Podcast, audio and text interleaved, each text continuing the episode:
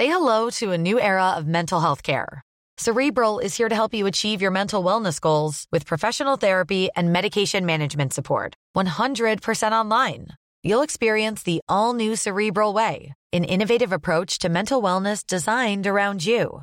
You'll get a personalized treatment plan from a therapist, prescriber, or both in a safe and judgment free space.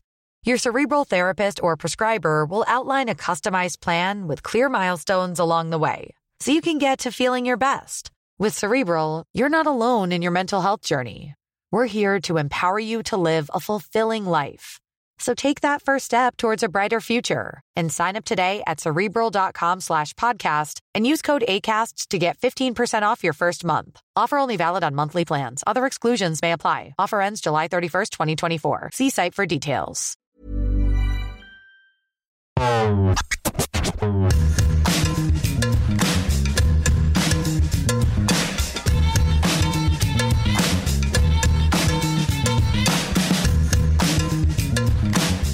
Tous et bienvenue dans Mercredi Mercato. Je suis Martin Mosnier, journaliste à Eurosport. C'est un homme de parole, c'est un homme de conviction. Il défend sa vision, celui d'un football soyeux. Adepte de la secte TJ Savanier, il aime le crochet plutôt que le tacle à la gorge. Sur le terrain, c'est un peu la même chose, même si son corps a du mal parfois à suivre sa tête. C'est un homme droit dans ses bottes, ou plutôt, devrais-je dire, droit dans ses chaussons, car ce mercredi, il a tenu sa parole et décidé de présenter l'émission dans ses jolis petits souliers molletonnés. Il a perdu au Merca Quiz la semaine dernière, a reçu un gage et se présente donc face à vous dans son plus bel appareil. Alors, si vous nous écoutez en podcast, allez faire un tour sur le Facebook d'Eurosport pour contempler la beauté de ces chaussons grisâtres si bien portés.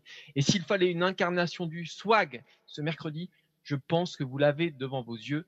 Comment ça va, Cyril Morin bah, je, suis, je, suis, je suis gêné, Martin. J'ai presque envie de rougir. J'ai l'impression que tu parlais du général de Gaulle qui tenait des paroles. C'est juste que j'ai mis des chaussons pour ouais, présenter bah, tu vas nous les montrer d'abord. Allez, on va les montrer parce que faut prouver aux gens qu'on tient les paroles. Donc, en chaussons, euh, mais même ma grand-mère, elle est pas en chaussons. En plus, c'est vraiment des chaussons euh, molletonnés. On ne dira pas la marque, mais euh, voilà. C'est une catastrophe. Rapproche-les de la caméra, s'il te plaît. Vraiment, si vous nous suivez en podcast, allez faire un tour sur, sur notre Facebook parce Non, que là, ça vaut le coup.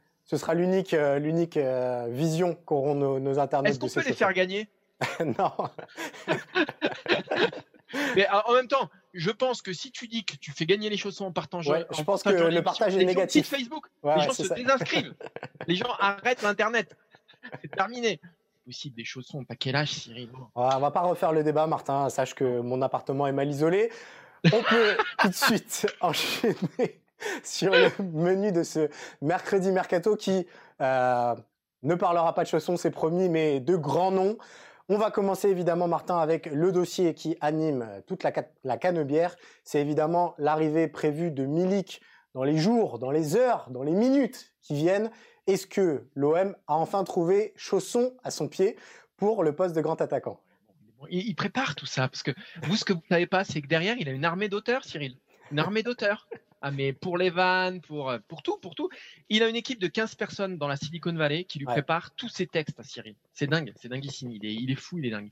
Euh, deuxième sujet, Cyril, parce qu'il faut bien enchaîner quand même. Bien On sûr. parlera de De Garde et d'Alaba. Euh, le chassé-croisé qui dit tout du Real, qui Ouais. va sans doute mettre la main sur un des meilleurs défenseurs du monde, mais peut-être laisser pa- partir aussi un de ces ah, jeunes joyaux auxquels il n'a pas forcément donné sa chance. Et on terminera, Cyril, avec un petit top 5 dont tu as le secret. Ouais, euh, bah, parce que Alaba euh, libre sur le marché, euh, c'est un gros poisson qu'il est quand même très très rare de trouver euh, voilà, dans cette situation contractuelle-là. Donc on s'est amusé. Top 5 historique des joueurs transférés libres. Vous verrez qu'il y a du beau monde et que ce n'est pas si récent que ça finalement. Et évidemment, Martin, dans ce mercredi mercato, il y aura toutes les séquences habituelles avec le tutu de Manon Longeon et des infos exclusives concernant des clubs du sud de la France. Et on terminera évidemment avec la revanche du Merca Quiz. Quentin Guichard, notre graphiste de talent, bah, qui va nous interroger dans le traditionnel Merca Quiz. Notre graphiste, on va dire. Euh, on remercie aussi Adrien euh, qui réalise cette euh, émission avec un peu de peine parfois, mais bon, voilà, il fait ce qu'il peut, le pauvre. On démarre? On démarre. on y Martin. va Ouais. Et on, on- on va parler de Milik. Et alors, pour parler de Milik, on va rejoindre notre Italien préféré, euh, celui qui nous chante la Chatemi Cantare au réveil, celui qui met la peinée juste comme ça, tac, la petite peinée juste au-dessus du, spaghetti. C'est bah, voilà, c'est notre, notre Italien préféré, spécialiste du mercato, spécialiste de la Serie A, spécialiste du marché italien. Donc il va évidemment nous parler de Milik et nous dire si c'est une bonne affaire pour l'OM. Comment ça va, Monsieur Guillaume Maillard Pacini Bonjour Martin, bonjour Cyril, bonjour à tous. Ça va très bien, très bien. Très heureux d'être avec vous euh, pour parler d'un dossier qui est euh, chaud, voire brûlant, mais qui a encore un peu de mal à se conclure. Alors justement, euh, on va commencer là-dessus. Guillaume, quels sont les derniers points d'accroche pour l'arrivée de Milik à Marseille? On sait que les clubs sont a priori d'accord, Milik est d'accord avec l'OM, mais ça bloque encore entre Milik et le Napoli, c'est bien ça?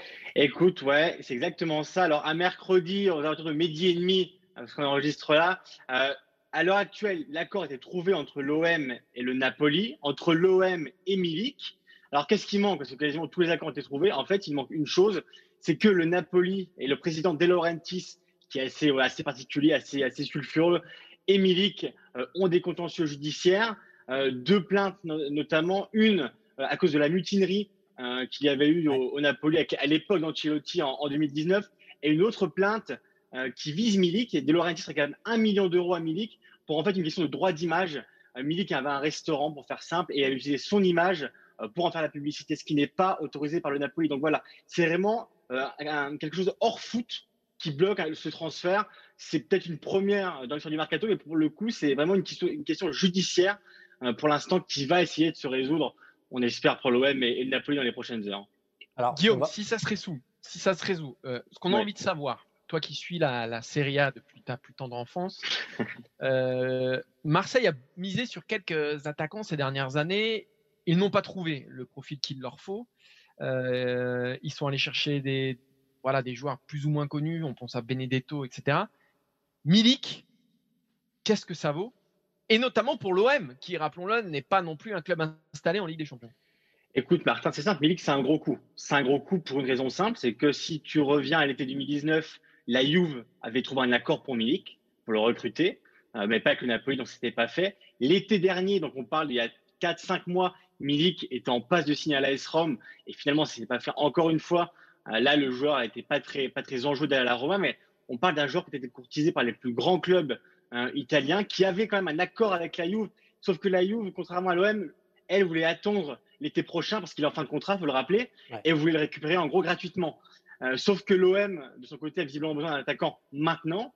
Donc, on va dire que l'OM fait un, effort financier que d'autres clubs aujourd'hui euh, ne sont pas prêts à faire au mois de janvier, surtout dans un contexte euh, économique comme aujourd'hui.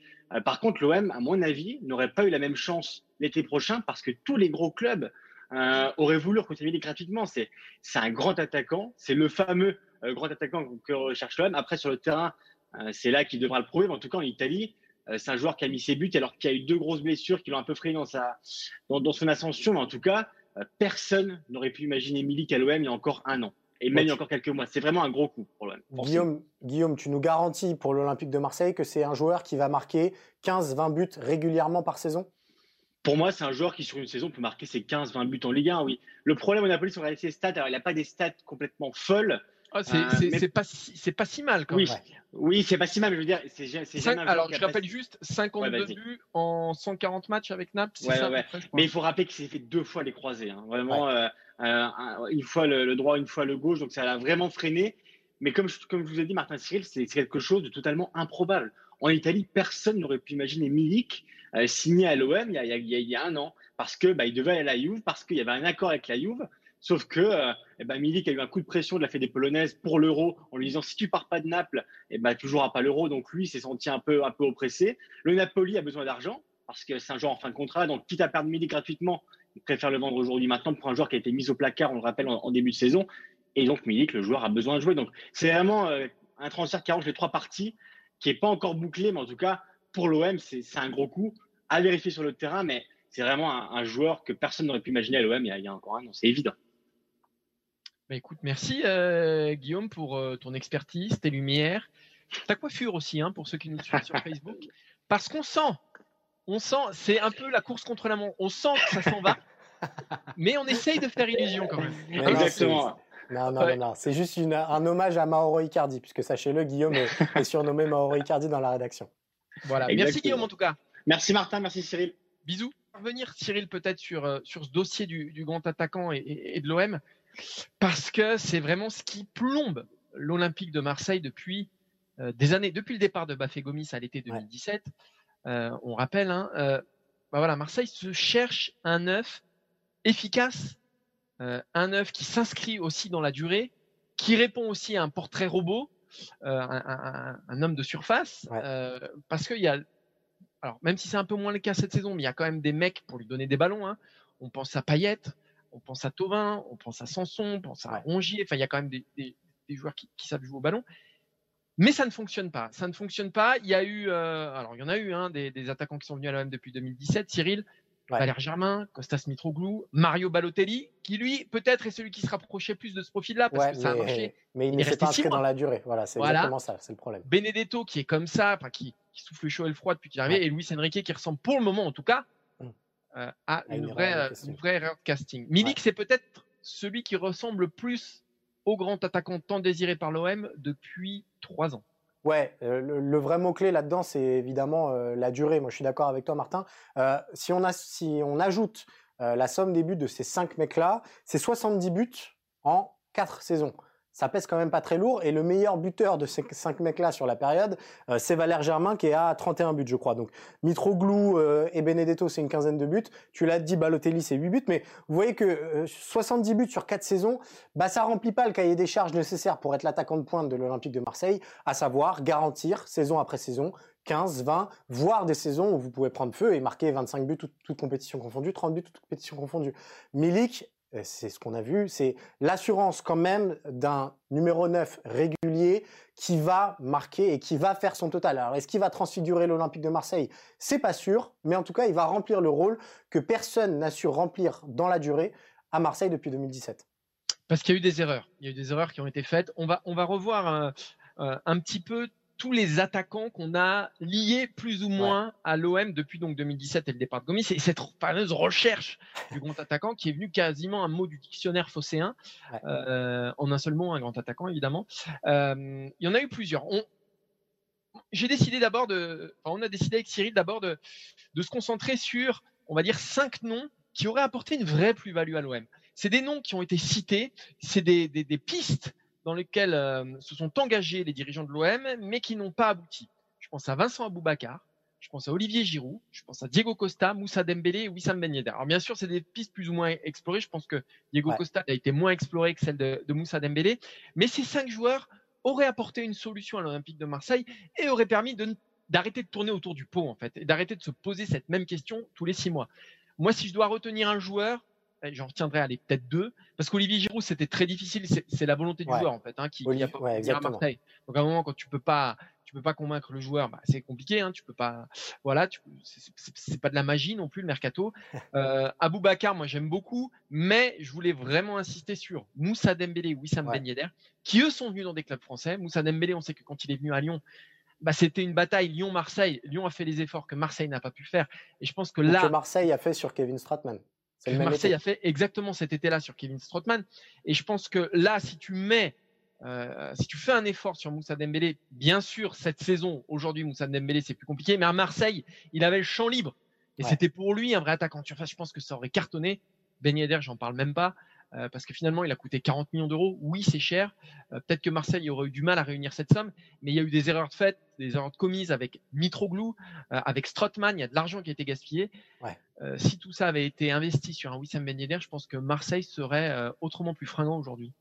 Ce qui est intéressant, c'est que les cas, notamment, alors Ben Yedder, c'est encore à part, mais les cas d'Embélé ou Aboubacar auraient pu aussi remplir une autre fonction, celle de servir de l'OM comme un club tremplin pour derrière le revendre euh, encore plus cher. As raison. Je pense évidemment au marché anglais. Donc, euh, moi, je suis complètement d'accord avec toi. Dembélé, pour moi, c'est le grand raté euh, de l'ère héros et de ce, ce, ce, ce, grand attaquant recherché parce que Dembélé, il remplissait tous les critères et l'OM a décidé de, se concentrer davantage sur Kevin Stratman. Lyon en a profité, a, récupéré Dembélé quasiment le dernier jour du mercato. Euh, et derrière, bah, Dembélé, il est revendu. Euh, alors c'est un prêt pour l'instant avec euh, avec une option d'achat, mais 35 millions d'euros. C'est une très belle affaire et financière et sportive réalisée par Lyon que n'a pas su faire l'Olympique de Marseille, trop concentré et sur Mitroglou ou sur Stratman.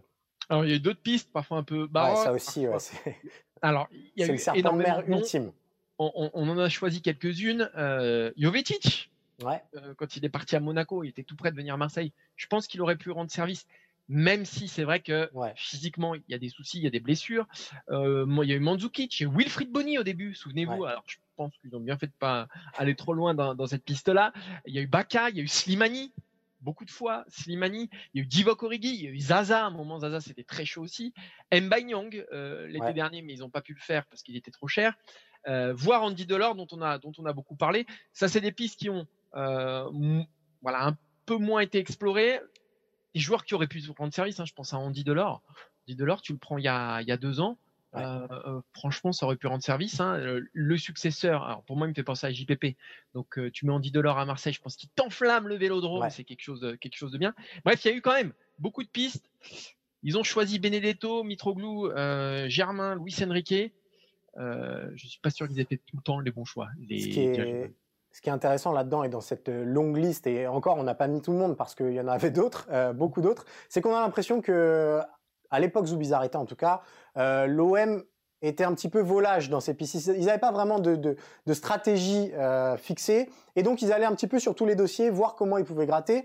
à l'inverse, Pablo Longoria est arrivé. Et bah, il voit que sur ce marché, euh, il y a peut-être l'énorme coup Milik à aller faire. Il réussit à le faire. C'est là la différence aussi euh, entre un directeur sportif très au fait de ses dossiers et qui euh, sait ce qu'il veut, contrairement à Zubizarreta qui a tâtonné quand même dans ce dossier pendant très très longtemps.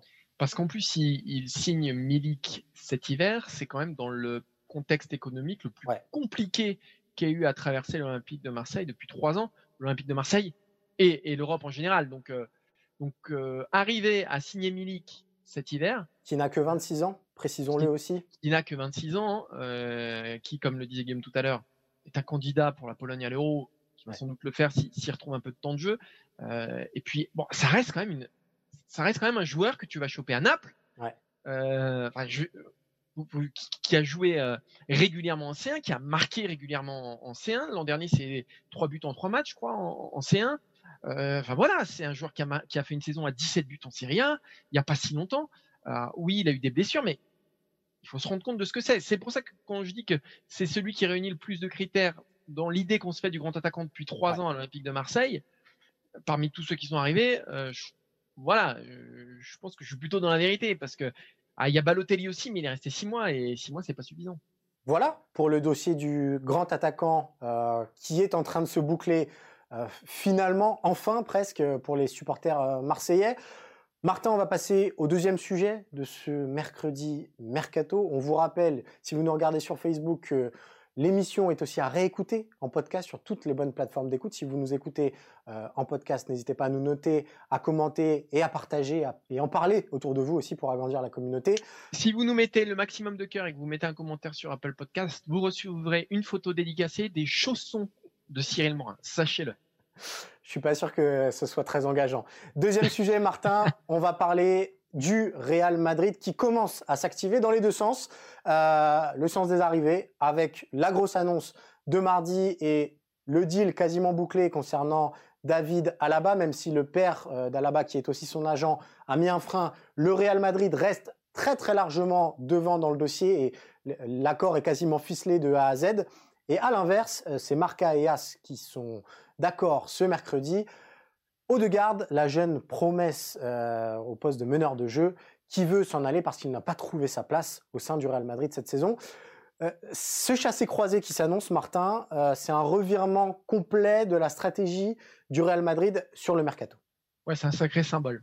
C'est un sacré symbole parce que tu vas te séparer. en tout cas, si c'est deux, dossiers vont à leur terme, tu vas te séparer euh, d'un joueur sur lequel tu avais misé, qui a incarné un peu ton avenir, qui, devait être la, nouvelle star du, Real Madrid, et euh, qui n'a pas eu de temps de jeu, sur lequel euh, Zidane a finalement assez peu compté. Alors c'est un joueur qui est un peu complexe, effectivement, à intégrer dans des systèmes, mais malgré tout, je pense qu'il avait le talent, quand on voit ce qu'il a fait à la Sociedad notamment, il avait le talent pour comment on lui, on lui donne sa chance, et tu vas faire venir à bas qui est une référence mondiale à son poste, qui, a, qui vient de gagner la Ligue des Champions, et qui est top peut-être top 3 à son poste, hein, euh, David Alaba.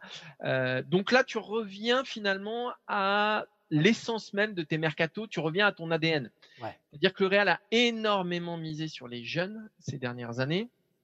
ça a très peu fonctionné, très très peu fonctionné, parce que même quand on pense à Vinicius, Rodrigo qui joue un peu plus, euh, la plus-value vraiment qu'ils apportent à cette équipe du Real Madrid, elle est minime. Moi, je la vois pas. C'est-à-dire, c'est des, des, joueurs qui, oui, euh, Rodrigo, il va te claquer un triplé en, en, Ligue des Champions, mais ça va jamais s'inscrire sur la durée. Quand on voit Jovic aussi qui est parti à, à, qui est reparti à Francfort en n'ayant rien fait. Moi, ce qui est clair, c'est que bah, le Real revient à son ADN. Je pense qu'à un moment, quand tu es le Real Madrid et que tu te prends pour Dortmund, ça peut pas marcher.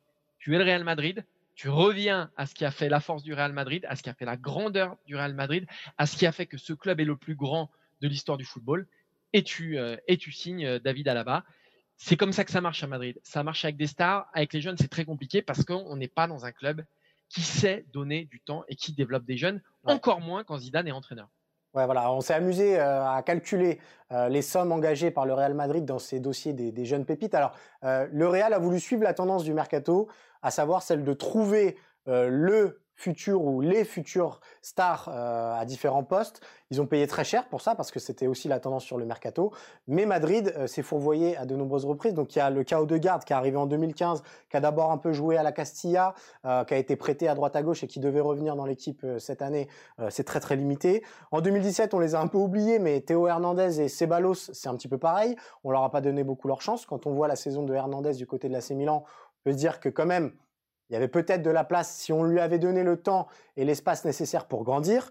Euh, tu l'as dit, Vinicius, euh, euh, Mariano Diaz, euh, Brahim Diaz, tous ces noms-là, Madrid a engagé énormément d'argent dessus. On a fait le total 370 millions engagés depuis que Zinedine Zidane est entraîneur du Real Madrid pour ces voilà pépites ou en tout cas ces joueurs en phase de développement.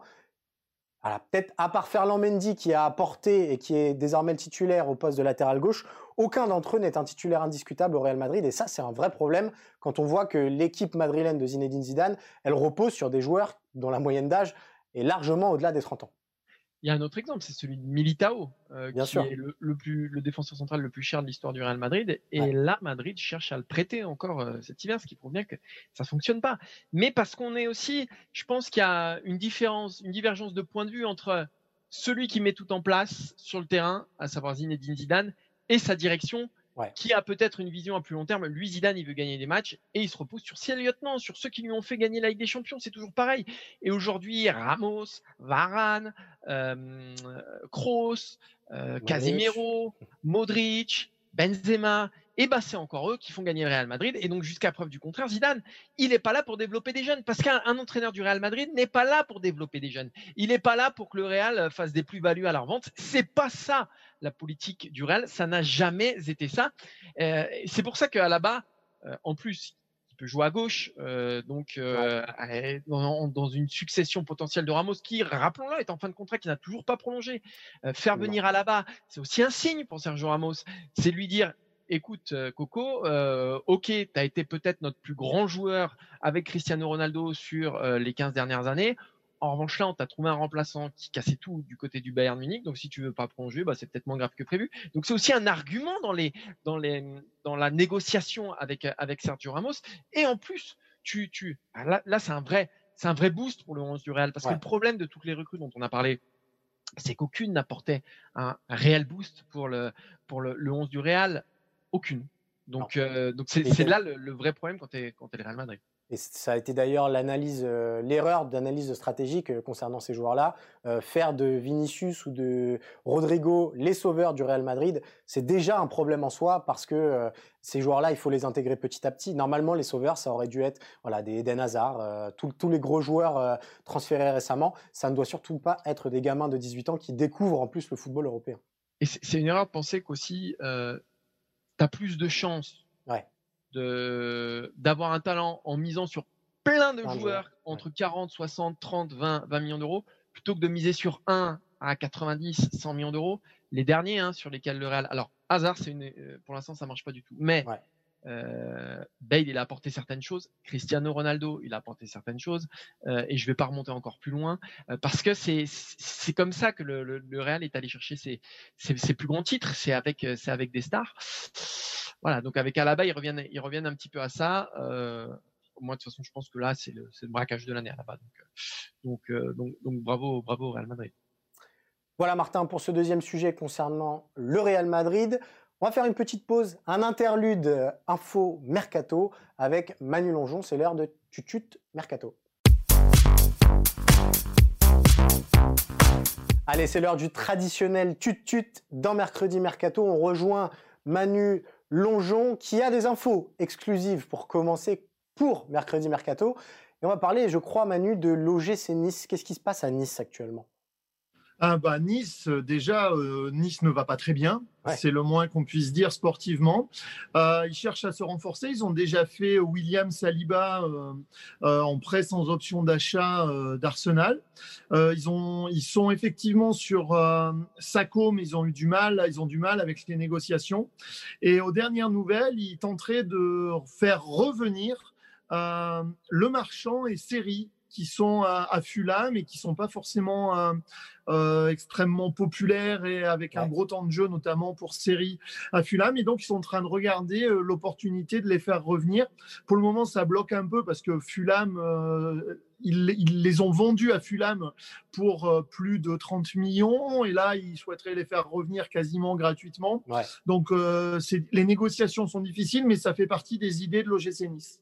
Ce serait, pas mal, notamment série au milieu terrain qui pourra apporter euh, beaucoup, beaucoup de, fluidité. On sait que c'est ce qui manque beaucoup à Nice. On reste sur la Côte d'Azur, Manu, euh, pour parler de l'AS Monaco et peut-être d'un futur euh, départ à Monaco. Oui, oui, euh, on a parlé hier, c'était une info Eurosport, que les négociations se compliquaient entre Galatasaray et, Monaco et que du coup Galatasaray euh, avait euh, contacté l'Ajax pour se faire prêter Quincy Promes. pour autant, les, probabilités sont quand même très fortes qu'au final Henri, Henri Onyekuru aille à Galatasaray parce que c'est le choix du club turc, c'est aussi le choix du joueur. Euh, il y a eu une rumeur comme quoi il y avait aussi des négociations avec Fenerbahce pour le joueur Cefo. Euh, c'est juste une question d'argent et notamment par rapport à l'option d'achat où euh, Monaco exigerait une obligation d'achat et on discute du montant, mais les probabilités sont quand même très fortes pour qu'Henri Onyekuru soit à nouveau un joueur de Galatasaray. Très bien. Et petite dernière précision, lundi et mardi des infos concernant l'AS Saint-Etienne, notamment euh, la piste Todibo. On sait que Saliba n'a pas pu se faire, donc un autre défenseur central euh, pisté par, euh, par Saint-Etienne. Oui, Jean-Claire Todibo, parce qu'ils ils sont en, manque du côté de la SSE à ce, à ce poste-là. Red Sauce, malheureusement, est une recrue qui semble avoir des qualités, mais qui se blesse. Donc, ils ont besoin de, de renforts aussi à ce poste-là. Jean-Claire euh, Todibo est clairement en, galère à Benfica. Euh, il joue pas. Et non seulement il joue pas, mais le coach a bien fait comprendre que euh, il n'avait pas du tout l'intention de le faire jouer, qu'il l'avait pas demandé, que son profil lui plaisait pas. Donc il faut qu'il trouve un, point de chute. Il y a Parme qui s'est positionné sur lui. Il y a eu aussi une rumeur comme quoi l'OGC Nice avait regardé son profil et la SSE s'est renseignée. La SSE euh, lui propose du temps de jeu, de se remontrer, de reprendre de la valeur. Euh, Claude Puel a cette qualité-là et euh, l'oreille des par rapport aux jeunes joueurs. Maintenant, il a un salaire qui est un peu compliqué pour Saint-Étienne qui n'a pas d'argent. Bien sûr. Voilà, c'était le tour de la Ligue 1 avec Manu Longeon. Manu Longeon, évidemment, à retrouver tous les jours sur Twitter, tous les jours sur Eurosport aussi pour des infos exclusives. Et nous, on enchaîne avec le dernier sujet de ce mercredi mercato. Allez Martin, euh, on a fait une petite pause, mais on va revenir, une pause Ligue 1, on va revenir euh, à des gros poissons. Et on va revenir notamment sur le cas David Alaba. Tu le disais, c'est peut-être le braquage de l'année pour le Real Madrid. Euh, pourquoi? Parce que c'est un joueur libre qui arrive au Real, possiblement. On s'est posé la question avant cette émission, quels sont les plus grands joueurs libres euh, ayant été transféré. Euh, question difficile parce que ça remplit plein de critères. Est-ce qu'un Paul Pogba rentre dans cette sphère-là? Voilà, quand il arrive à la Juventus à l'époque en provenance de Manchester United, il ne représente pas grand-chose sportivement. Derrière, quatre ans plus tard, il est revendu 105 millions d'euros, certes. Mais euh, ce qui nous intéressait, c'était surtout les énormes stars qui ont quitté leur club pour rejoindre un autre immense club en étant libre et en coûtant donc 0 euros d'indemnité de transfert. On a décidé de faire un petit top 5 historique Martin on va commencer avec un joueur, je sais, qui te tient à cœur, un latéral droit brésilien qui a marqué son époque. Bon, c'est le, c'est le de mon enfance, hein, champion du monde 94, champion du monde 2002, finaliste en 98. C'est Cafou. C'est peut-être le meilleur, euh, l'un de ou le meilleur arrière droit du, du, monde qui part gratuitement de la Roma à Milan en 2003. Euh, voilà, il reste 5 ans au club. Euh, c'est le grand Milan des années 2000 quand même. il va gagner une Ligue des Champions. Euh, et quand il arrive à Milan, encore une fois, il est champion du monde en titre. Et il coûte 0 euros. Donc là, on est quand même sur une des meilleures affaires de l'histoire. Mais voilà, ce top 5, c'est aussi pour montrer que à la base, c'est une des meilleures affaires de l'histoire. Hein, et que pour, pour, le Real Madrid, et on va le voir au niveau du numéro 4, Cyril. Bah, c'est David Alaba, tout simplement. Bah, voilà, tout simplement. Pourquoi David Alaba? Bah Parce que tu l'as dit, il est titulaire dans le club champion d'Europe. C'est une référence au poste de latéral gauche depuis maintenant 10 ans, quasiment, euh, un peu moins, allez, depuis 5 ans. Euh, c'est aussi devenu une référence au poste de défenseur central, et ça c'est très important. Il n'a que 20... Aussi, il est très au bon, milieu aussi, oui. Il est, il est excellent euh, partout. C'est vrai qu'avec l'Autriche, il a joué un petit peu plus haut. Et il va coûter 0 0 euros en tout cas en termes d'indemnité de transfert au Real Madrid. Et comme tu le disais, ça va être une plus-value immédiate pour l'équipe première du Real Madrid, ce qui n'est pas forcément toujours le cas d'un joueur qui arrive libre. C'est souvent des bonnes affaires, mais qui n'ont euh, pas forcément un apport immédiat. Là, là-bas, euh, ça fait élever le niveau immédiatement. Et ce qui est capital, il a 26 ans. Ça, c'est capital parce que dans, dans, ce top 5, on va le voir, c'est souvent des trentenaires. C'est capital.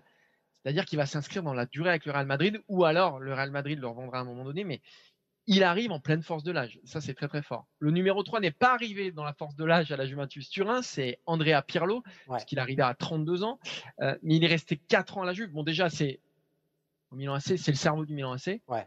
Ça va devenir le cerveau euh, de la Juve. Derrière, ça va être.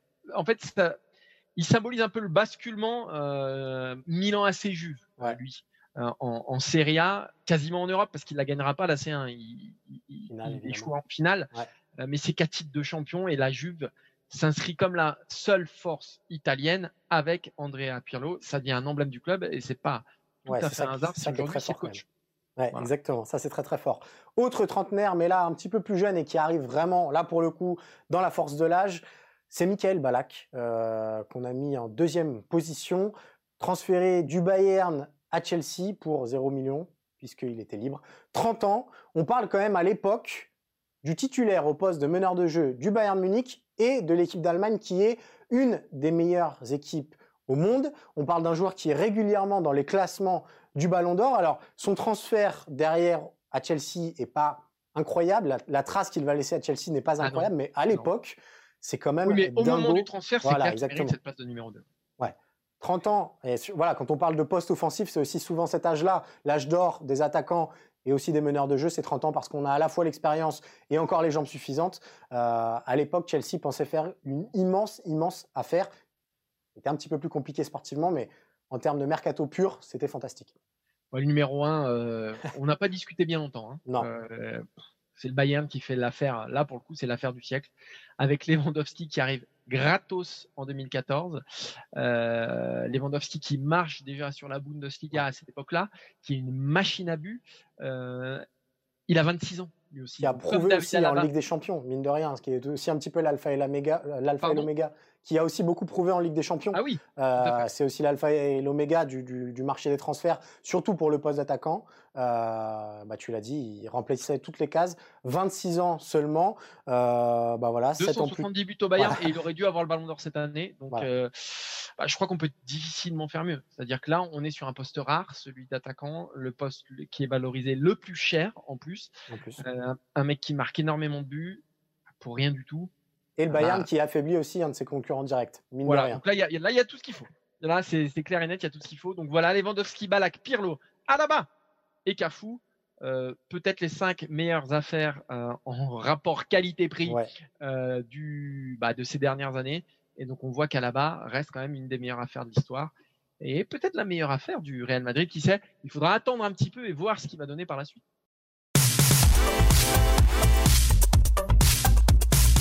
Martin, oui. c'est l'heure tant attendue, je crois. pas pour toi. Hein. Euh, pas pour moi, puisque je reste évidemment.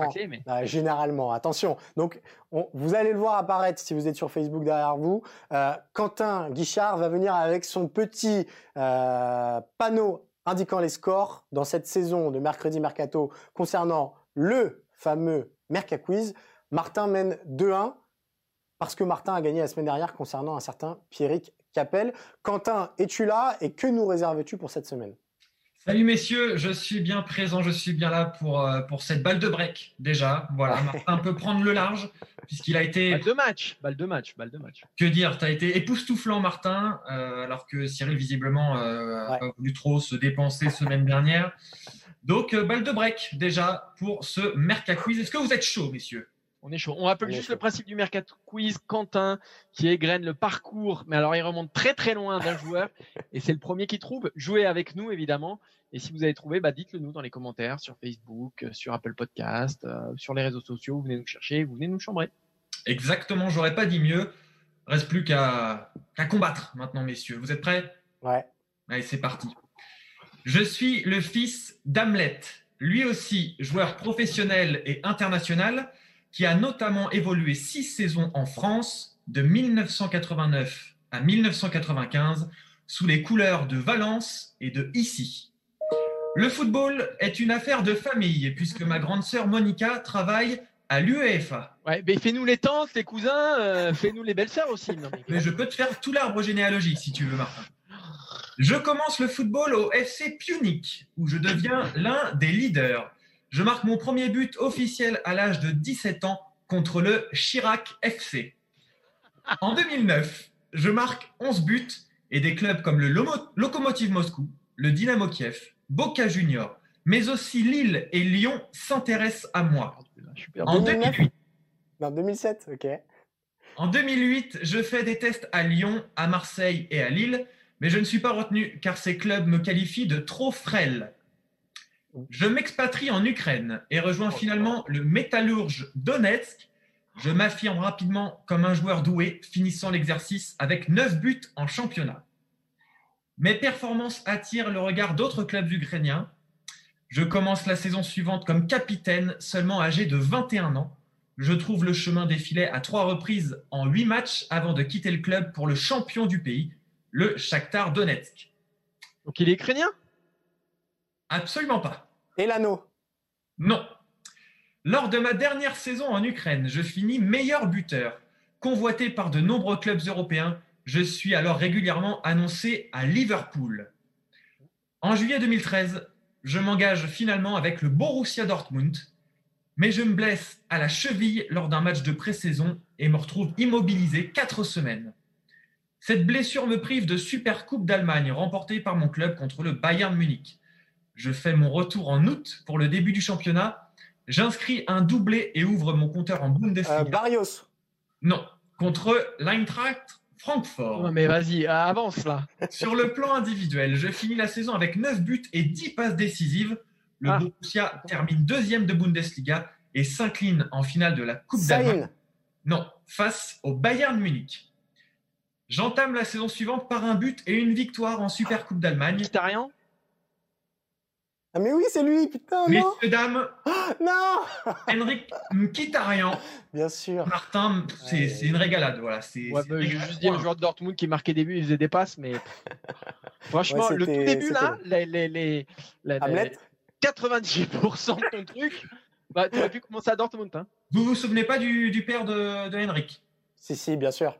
Bien sûr. ça fait le, le, bilan commence à être lourd, la balle de break qui est transformée. Ouais. Cyril, je ne sais pas comment tu vas présenter Mercredi Mercato la semaine prochaine, mais je vous conseille d'être là parce que ça va être grandiose. Voilà, euh, on me fait signe en régie, euh, Adrien Io en régie évidemment qu'on remercie pour cette émission, nous dit qu'il faut absolument abréger notre calvaire. c'est ça Exactement. Exactement. Euh, on vous remercie. On vous rappelle que Mercredi Mercato est à retrouver chaque semaine en podcast sur toutes les bonnes plateformes d'écoute. Vous nous notez, vous commentez, vous partagez. C'est aussi à retrouver ce mercredi sur Facebook. Et les meilleurs moments, Martin, pour te voir notamment, sont sur eurosport.fr. Merci à tous, merci Quentin, merci Adrien et merci Cyril. On se retrouve la semaine prochaine avec un Cyril qui présentera l'émission. Je ne sais pas s'il aura des vêtements, tiens. À la semaine prochaine, ciao ciao. Salut tout le monde. Oh.